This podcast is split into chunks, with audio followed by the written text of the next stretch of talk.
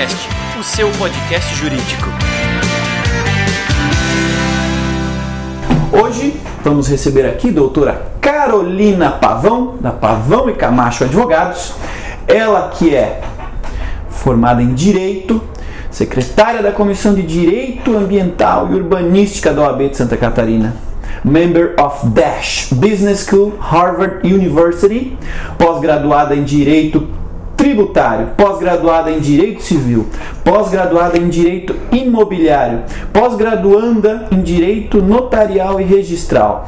Coisa pra caramba! pouquinho. Muito obrigado pela presença, doutora Carol. Estamos mega felizes em tê-la aqui com a gente. Uh, acima de tudo e antes de tudo, boa tarde. Boa tarde, equipe do Projures. Obrigada pelo convite. Espero auxiliá-los e respondê-lo todos os questionamentos. Vamos Show de bola. Hoje o Juriscast vai falar sobre direito imobiliário. É algo que provavelmente muita gente vivencia, muita gente nem sabe que existe. Ah, tem uma complexidade gigante e para isso a gente trouxe, obviamente, uma especialista aqui para nos explicar um pouquinho desse mundo, explicar onde é que estão aí os, os, os x's da questão, o que, que, tem que a gente tem que ficar atento e tudo mais para que né, nada melhor que conversar com um especialista para a gente entender de fato como é que as coisas funcionam. Vamos começar do básico, né? A gente tem aí na nossa audiência aqui do, do Juriscast, a gente tem advogados autônomos, a gente tem advogado de escritórios, tem muitas pessoas de departamentos jurídicos e tem público final também. Então, para todos eles, para quem já está na área do direito, para quem quer entrar no direito, vamos começar pelo básico. O que, que é de fato direito imobiliário, doutora? Bom, então no direito nós temos vários ramos, né, do qual nós escolhemos, optamos pelo direito imobiliário. O direito imobiliário ele abarca várias situações, transações entre pessoas físicas e pessoas jurídicas, dos quais a gente pode ver seja questões envolvidas a terras, terrenos, como casas, é, apartamentos, prédios comerciais, salas comerciais, galpões, N situações que envolvem imóveis, né? Seja pessoas jurídicas e pessoas físicas. Então, o que, que a gente engloba nessas transações imobiliárias? Nós temos os contratos de compra e venda, os contratos de compra e venda com permuta, as análises de contrato, os contratos de locação. Então, são várias suposições que a gente consegue encontrar entre as transações mesmos, entre pessoas, negociações e a gente precisa, o direito imobiliário vem justamente para auxiliar as pessoas a analisar, a verificar as certidões desses imóveis verificar realmente se é a melhor transação para uma pessoa X ou para a empresa X e se não existem algumas problemáticas que podem decorrer dessa transação, tanto para o patrimônio da empresa quanto para o pessoal. Legal. Dá para dizer então que o direito imobiliário ele é mais defensivo ou não? Sim, o preventivo. É. Legal. Ah, que tipo ali, na tua experiência em específico, né, enquanto profissional dessa área, lá dentro do teu escritório, da Pavão e Camacho Advogados, qual é o tipo de acompanhamento, assessoria? Quais são os, os principais casos que vocês tratam lá? Ou o que está sendo mais recorrente ultimamente, assim, que ah, vocês mais veem que não necessariamente as pessoas de fato saibam ou reconheçam que, que existe? Bom, inicialmente a Pavanha Camacho, ela prima pelo acordo, pelo preventivo. Nós buscamos de fato evitar litígios, né? A gente não quer processos. Então, lá primando com isso, como é que a gente trabalha o preventivo para as empresas que a gente atende, né? Seria justamente na análise de contrato, notificações, contra-notificações, é, a elaboração dos contratos, pareceres jurídicos, que é uma das coisas mais solicitadas. E hoje o escritório ele abarca não só a construção civil e a incorporação, mas acabamos abraçando também os condomínios, né? justamente pela procura dos síndicos e assessorias condominiais. Então, com isso, a gente vem analisar os contratos de prestadores de serviços, é, verificar realmente juntamente com o contábil né, os balancetes, para verificar se o Conselho Fiscal poderá assinar, se não existe algum item que deve ser reavaliado nos contratos, né? Então, seria realmente a parte mais preventiva, é isso que a gente oferece no escritório, é o consultivo. E, eventualmente, se for preciso uma defesa ou ingresso de uma demanda judicial, aí a gente faz o atendimento à parte. Não estaria dentro dessa assessoria nossa. Sim, legal. É algo comum ou está ficando comum esse tipo de problema? Assessoria? Como assim? É, problema relacionado a condomínio, problema relacionado Sim, a, sempre a imobiliária teve. como um todo, assim, algo recente ou algo que sempre aconteceu, a gente... Sempre teve na realidade. O que, que a gente observa assim entre imobiliárias? A gente nem pode falar todas, porque muitas já se atentam para esses cuidados. Mas numa compra e venda, por exemplo, é necessário que a gente levante certidões. Certidões negativas, seja dos compradores, seja dos vendedores, ou se for uma empresa, se for uma pessoa física, que seja um dos polos da transação. E nos condomínios, nós verificamos justamente a ausência de advogados que viessem harmonizar a convivência dentro do condomínio. Porque hoje em dia você tem o mandado de síndico, mas o síndico ele é uma pessoa física comum que às vezes é um administrador de empresa, é um contador, é uma pessoa que trabalha bem longe do direito. Então ele não sabe às vezes como aplicar uma multa, uma advertência, se ele pode é, rescindir um contrato de prestação de serviço sem se, sem se atentar para as multas, né? É, pela rescisão antecipada. Então o advogado vem justamente para isso e nós atendemos inclusive algumas assembleias condominiais, quando a gente percebe que existe uma dissonância entre entendimentos dos condôminos com os síndicos, né? Então a gente precisa ir para explicar a convenção condominial, que muitas vezes é muito confusa, diz uma coisa no artigo e diz outra coisa no outro. Então a gente tem que alinhar e melhorar a convivência, né? E tentar demonstrar que o síndico ele não é um, um Cristo, um saco de pancada, né? Ele está ali para buscar harmonização, para intermediar as relações entre construtora, o próprio condomínio e os vizinhos, né? Mas ele precisa de um respaldo legal para poder responder e repassar para os prestadores de serviços. Legal. É, tem muita, muita gente, muitos síndicos, condôminos e até administradores assim, de condomínios que pensam que o direito condominal é, se refere somente à cobrança de inadimplente. Né? É, como é que funciona? É, quais casos que aquele, esse tipo de direito realmente se aplica e quando que passa a ser saudável o envolvimento de um advogado? É, justamente o que eu estava explicando antes, né? Porque assim, realmente, da mesma forma que os advogados, eles são vistos apenas como pessoas que entram com processo, né? Ele é muito difícil você entender que advogado faz consultoria também, né? Ele evita o processo. É, nos condomínios a mesma coisa. A ideia é que se tem que o advogado ele entra para poder cobrar as taxas condominiais. O que hoje é, já está até um pouco ultrapassado, não que não exista, né? Existe, mas os condomínios, ele existem empresas que asseguram o crédito. Então, quem vai de fato entrar com um processo para fazer a cobrança de taxa condominial, muitas vezes é essa empresa que está segurando o crédito. Porque o condomínio ele fecha um contrato de prestação de serviço com essa seguradora, ela insere o valor total dos condomínios, inclusive dos inadimplentes, e ela que vai fazer qualquer, é, qualquer cobrança judicial desses valores. Então, o advogado para uma assessoria condominial seria justamente essa questão de criar a harmonização, auxiliar o síndico nos pareceres, situações que acontecem cotidianamente entre Águas de Joinville, por exemplo, aqui em Joinville, né? É, prestadores de serviço, vigilantes, recepcionistas. Às vezes a prestadora de serviço, por exemplo, de recepção, que ela é externa, né? Você faz o contrato de prestação de serviço dela, não está pagando o FGTS, o INSS do pessoal. Isso o condomínio deveria ter o cuidado de pedir as notas fiscais, deveria ter o, o, zelo e a compreensão, ele pode ser acionado judicialmente em solidariedade dessa prestadora de serviço. Mas muitos não têm essa noção, eles acham que como a prestação de serviço é externa, só cabe a essa prestadora. Contudo, se uma das empregadas, recepcionistas ou pessoal da limpeza ingressar com uma demanda judicial em face da prestadora de serviço, o condomínio ele é acionado junto. Então, se essa prestadora de serviço não tiver como saldar o débito na, na ação trabalhista, o condomínio vai arcar com isso. Então, aí que entram vários detalhes que os advogados vêm analisar o contrato, verificar se o condomínio está tendo esse cuidado né, com seus prestadores de serviço, até no momento da contratação, levantar o patrimônio da empresa que está sendo contratada, verificar se eventualmente ela terá saldo, ela terá receita para pagar um acionamento judicial? Porque vai sair do patrimônio do condomínio. O condomínio, em tese, sempre tem saldo. Entendi.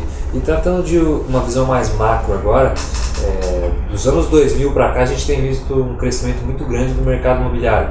Muito por causa dos programas de moradia popular que o governo instaurou e que são bons porque trazem desenvolvimento para a sociedade, né? Uhum. É, mas que também trazem situações é, que exigem um acompanhamento e uma mediação de perto da parte do Estado. Os instrumentos jurídicos para garantir isso é, têm, sido desenvolvidos da forma necessária para acompanhar esse crescimento do mercado imobiliário? Então, é, se for analisar pelas áreas do direito, eu entendo que o direito imobiliário ele tem bastante legislação que pode abarcar as nossas transações. Só conforme o crescimento e alteração da cultura, da sociedade em si, existem várias novas situações que o direito ainda não previu. Né? Então a legislação não é algo que ela se altera facilmente, né? Precisa passar por diversos projetos. Então, até como o novo fato de da união estável entre duas pessoas de mesmo sexo, o direito ele vem mudando e isso também vai alterar lá no regime de, de comunhão de bens, separação de bens dentro de uma de uma matrícula, de uma certidão. Então, falta, falta ainda instrumentos atuais. Mas eu verifico que no direito imobiliário, sim, nós temos o nosso Código de Obras Municipal, nós temos leis que regem a incorporação imobiliária, temos o próprio Código Civil que ele traz sim uma base do que seria o direito condominial, temos o Código Florestal, o ambiental, então tem diversos instrumentos. O que falta realmente é essa reciclagem vamos dizer assim, atualização da legislação com a nossa sociedade hoje. Entendi. E como especialista, é, quais seriam suas expectativas em relação ao futuro desse mercado e, e dessa área tão específica do direito?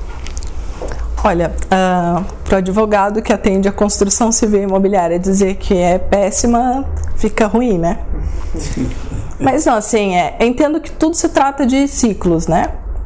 Nós tivemos agora essa dificuldade toda econômica em razão da política, que travou vários tipos de financiamentos entre a Caixa Econômica, Banco do Brasil, né? Todos os bancos dificultou bastante. Dificultou também para os construtores conseguirem dinheiro para aportar nas construções. Mas eu vejo sempre como um lado positivo de que isso é um ciclo, é um momento que a gente passa. Cabe a gente se adequar a esse momento. É, reduzir talvez o número de estoque, né, dar uma paralisada para que seja realmente vendida todas as unidades que nós temos estocadas. Quando uma pessoa, um construtor resolver iniciar a obra, verificar se realmente ele vai ter um patrimônio, é, se eventualmente não conseguir muitos financiadores para a obra dele, né, que hoje em dia a gente vê muitas obras paradas e atrasadas porque acabou o dinheiro. E tem muito construtor que necessita, sim, da, do aporte das pessoas que estão comprando suas unidades.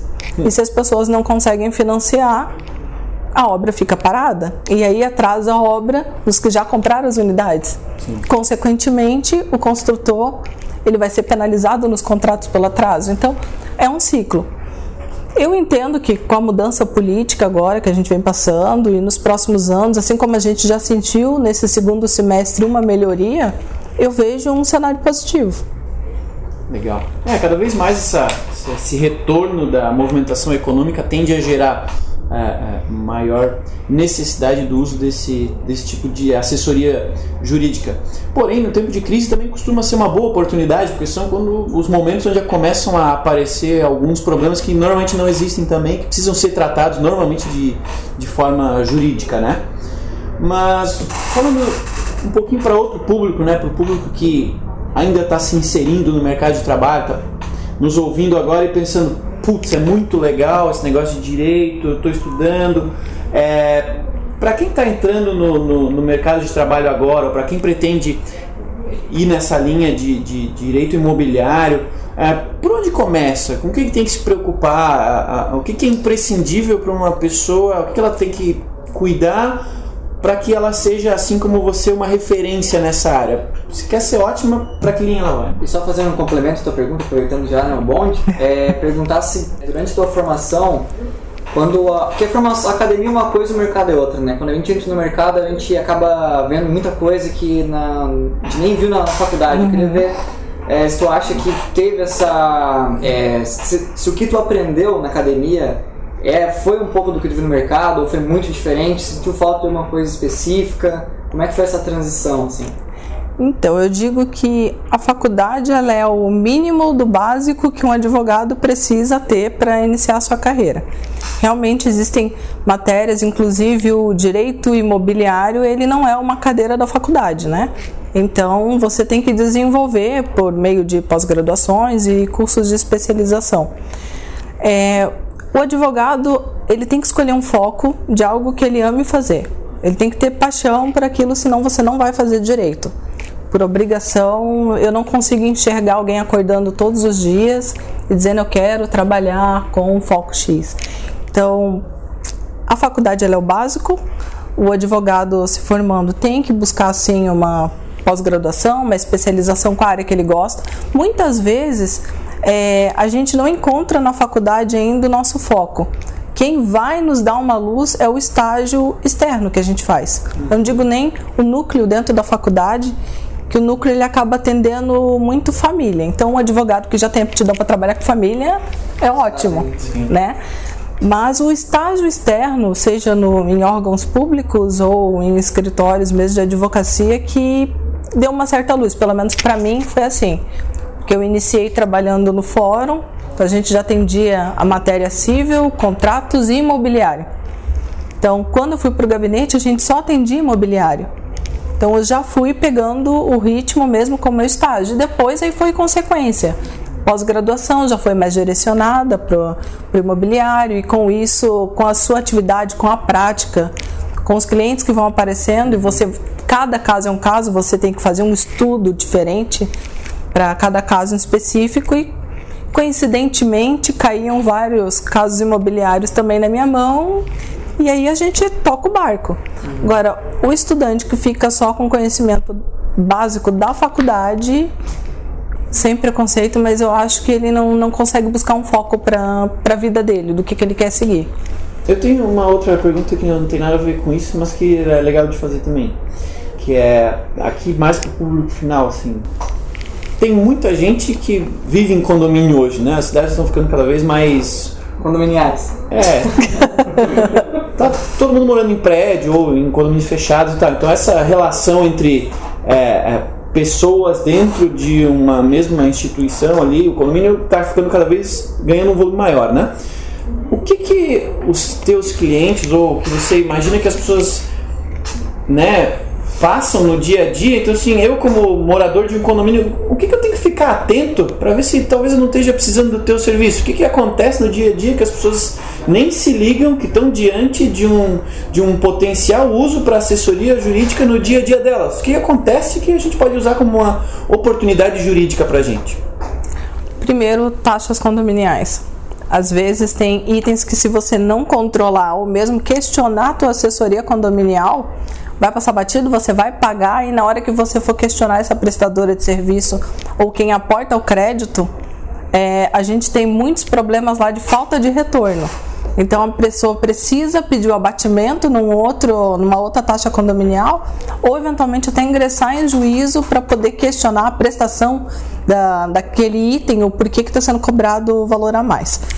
É, outras situações, vazamento dentro de condomínio, a questão que você tem que notificar o outro condômino da unidade inferior, destacar o da superior, digo, né? O que está acontecendo? Isso sim é um direito seu, porque se gerou um dano para o seu apartamento, o síndico ele vai intermediar essa relação, mas se o apartamento superior não resolver, você também ingressa com a demanda judicial pedindo o ressarcimento pelos danos que você teve, seja de gesso, parede, né, pintura. Tem N situações dentro de um condomínio, nós atendemos condomínio inclusive que tem condomínio que pega bolinha de tênis e fica jogando no teto para poder incomodar o vizinho de cima, porque o vizinho de cima ele tá com com a vizinha com salto alto, ou porque puxa a cadeira. Então é aquela bagunça, um incomodando a vida do outro, ao invés de simplesmente comunicar ao síndico, o síndico intermediar, advertir, notificar. Às vezes, é, talvez seja falta de profissionalização também da atividade do síndico, né? Eu como habitante de um condomínio, eu já tive dentro do meu condomínio uh, um, condomínio, um, um, síndico externo, né? Digamos um síndico profissional, mas que na minha visão poderia ser melhor, um, um, morador que já foi síndico, agora a gente voltou a ter um síndico terceirizado, então talvez a falta do, de uma profissionalização dos síndicos é, é, contribua para que esse tipo de problema continue acontecendo ou continue é, se repetindo dentro dos condomínios sem que a gente saiba da forma correta como proceder. O, o, o talvez o, o, síndico não sabe orientar, então as pessoas também não sabem como Exatamente. proceder lá dentro. E nesse momento a assessoria jurídica faria toda a diferença, né? É, hoje já até existem cursos para síndicos e até muitos síndicos, é, moradores, acabam gostando da matéria e fazem o curso de síndico profissional. Então, nós também atendemos alguns condomínios que ele começou como um síndico realmente morador, mas o valor é interessante para um síndico né, que vai tirar um momento do seu dia específico para poder trabalhar com com os problemas do condomínio em si, quando é um morador.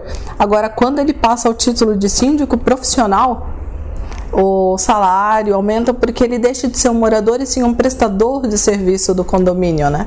Então existe a possibilidade de especialização, não só para quem quer é, se profissionalizar mesmo, mas quem quer continuar como morador, mas vai muito da busca também da pessoa que está assumindo o cargo e da, da responsabilidade dela entender a responsabilidade dela dentro de um condomínio né? Que não é simplesmente ir lá conversar com o morador. Tem vezes que ele vai ter que assumir negociações com com entes públicos, com prestadores de serviço e ele vai ter que estar à frente e não vai poder se omitir.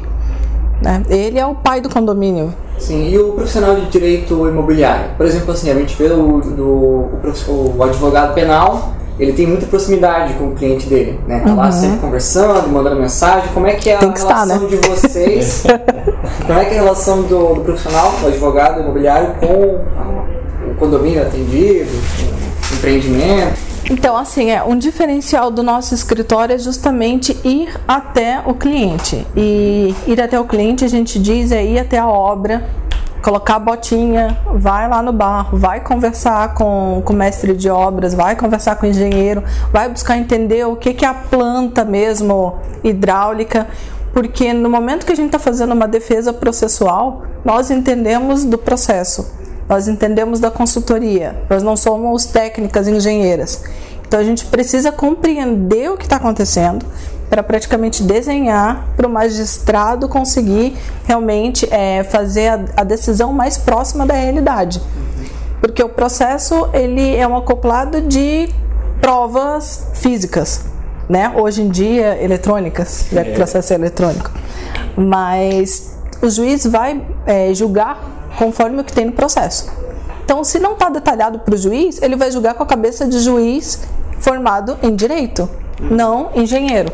Sim. Então aí que eu entendo que é muito interessante essa nossa proximidade com a construção civil, porque a gente vai até lá, os condomínios, a gente frequenta as assembleias condominiais, então nós estamos presentes para eventual dúvida que venha dos condôminos ali de plano para auxiliar o síndico. E é isso aí. Legal. É, todos nós que jovens ou uh, que já estamos no mercado de trabalho há algum tempo, uh, a gente vai passar por aquele, por aquele momento de fazer um investimento em algum tipo de imóvel, seja num condomínio, seja fora de um condomínio, mas só para ajudar quem vai passar por isso agora, faz as três dicas para quem vai adquirir um imóvel para não cair em roubada. O que, que ele tem, precisa é, perguntar para o advogado dele? Essa eu vou querer ouvir com atenção. É, Opa! Essa é para mim, essa é pra mim. Eu fui focado. Então, Primeira coisa, você precisa, se for comprar de uma empresa ou de uma pessoa física, estudar o patrimônio dela. Não é intromissão, é realmente saber de onde você está comprando. É, segundo, buscar a matrícula atualizada do terreno ou do imóvel, se for, se for na planta, vai ser uma matrícula mãe de um, de empreendimento total, mas se for um imóvel pronto, a matrícula daquele imóvel, verificar se não existe nenhuma pendência, seja de tributos ou se aquele imóvel não está rolado em alguma ação judicial, se não, não sofreu uma penhora, que a gente chama de. Quando a gente puxa né, todos esses dados no cartório, a gente solicita matrícula atualizada, certidão de ônus e rei persecutórias que é justamente levantar se não existe alguma demanda judicial, se aquele imóvel não está dentro de um processo de inventário, porque se está dentro de um processo de inventário, a gente não consegue ainda adquirir esse imóvel para nossa propriedade, porque ainda não foi resolvido o inventário. Não se sabe para que filho que vai ficar o imóvel ou para quais quais partes ficarão com cada filho, né? Todos vão ter que anuir. Então, início, matrícula atualizada, certidões perante os cartórios, levantar a CND do comprador, levantar a CND do vendedor. É, CNDs que a gente fala são as certidões negativas perante a Receita Federal, Receita Estadual, né, Prefeitura, é, do imóvel também. Então são detalhes que parecem bobos e que a gente pensa assim, poxa, é só para atrapalhar um negócio, né? Que a gente escuta isso muito de corretores. Poxa, doutora, eu preciso para ontem o contrato, não vai dar tempo de levantar tudo isso. Só que no momento que o corretor está intermediando, se ele vende uma coisa que não está certa e que o comprador pode ter um problema lá na frente, o corretor ele vai ser responsabilizado. Ainda mais que hoje precisa se colocar o número do Cresci do corretor que está vendendo ali na escritura do imóvel. Então, o comprador, se tiver algum problema após, pode acionar também o corretor de imóveis. Legal. Show de bola. Aqui, na verdade, é um show de direito imobiliário. É, Para quem está aí nos ouvindo, gostou do que ouviu, está com dúvidas, precisa falar com um especialista em direito imobiliário, precisa de uma consultoria para sua empresa, para os seus investimentos pessoais. Como é que ele faz para falar com a doutora Carolina? Como é que ele faz para encontrar Pavão e Camacho Advogados? Então, a Pavão e Camacho Advogados, ela fica na rua Max Colim, é, 1917 terceiro andar, sala 18. O CEP eu não sei de cabeça, mas pode mandar e-mail para o contato arroba pcadv.adv.br. Simples assim. Ou buscar saber um pouco mais do escritório no nosso site, que é o www.pcadv.adv.br. E o telefone? É o 3278 4747. Esse podcast é ouvido no Brasil inteiro. Então estamos em Joinville, é o escritório da doutora Carolina Pavão, DDD 47 3278 9026. Show de bola. Obrigado, doutora Carolina. Obrigado, Giovanni. Eu que agradeço obrigado, vocês. Obrigado, Foi um prazer e até o próximo Juriscast. Você ouviu o Juriscast. Produção e oferecimento da ProJuris líder no desenvolvimento de software jurídico para departamentos jurídicos de grandes empresas e escritórios de advocacia. Conheça mais em projuris.com.br.